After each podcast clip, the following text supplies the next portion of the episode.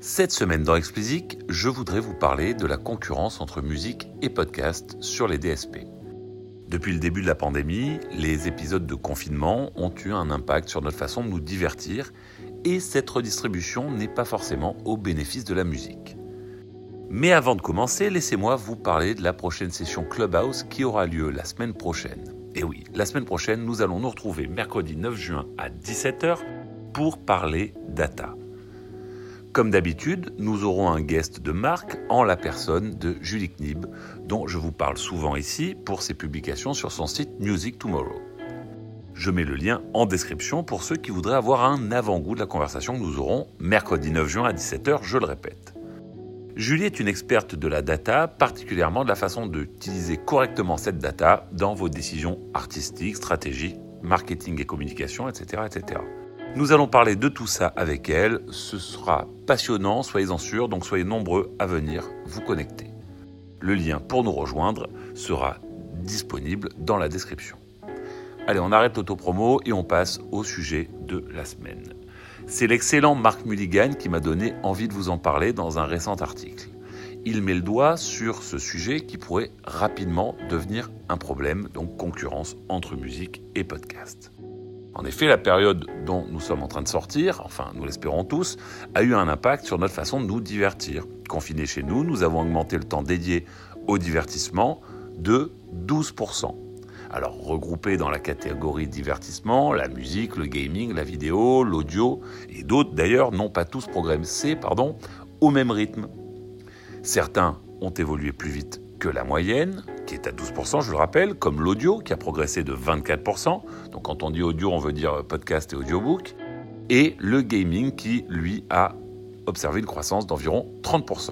En revanche, pour d'autres, la croissance a été plus lente que la moyenne, avec la vidéo par exemple à 7% et particulièrement la musique qui a connu une croissance de plus 5% sur la période. Si vous progressez moins vite que la moyenne, cela veut juste dire que vous perdez du terrain par rapport aux autres. Ainsi, la vidéo et la musique ont perdu du terrain face au gaming et à l'audio dans la répartition du temps de divertissement. Or, sur les principaux DSP français, Spotify, Deezer et depuis peu Amazon.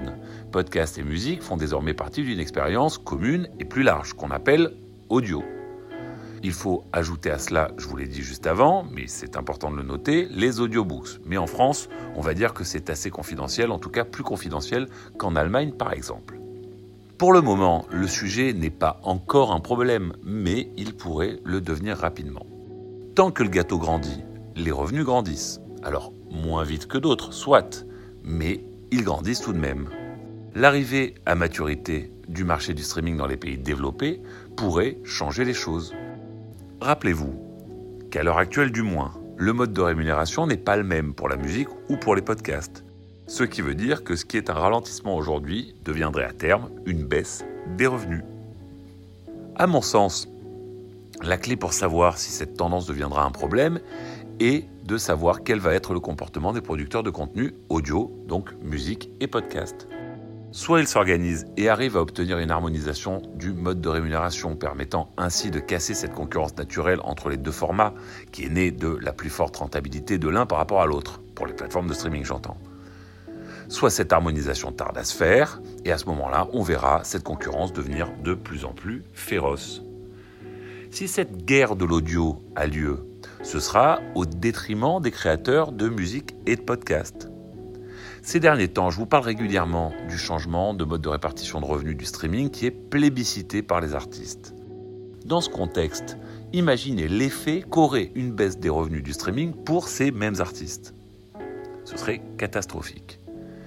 Les créateurs de podcasts ont également tout intérêt à faire évoluer le mode de rémunération de leur contenu sur les plateformes, car tout miser sur la publicité sera probablement un peu court pour espérer avoir un business model solide sur le long terme. Nous sommes donc à un carrefour, un carrefour pour tous les acteurs de cette catégorie, nouvellement baptisée audio donc. Espérons simplement que tout ce petit monde ait l'intelligence de prendre en même temps la bonne direction. L'avenir nous le dira.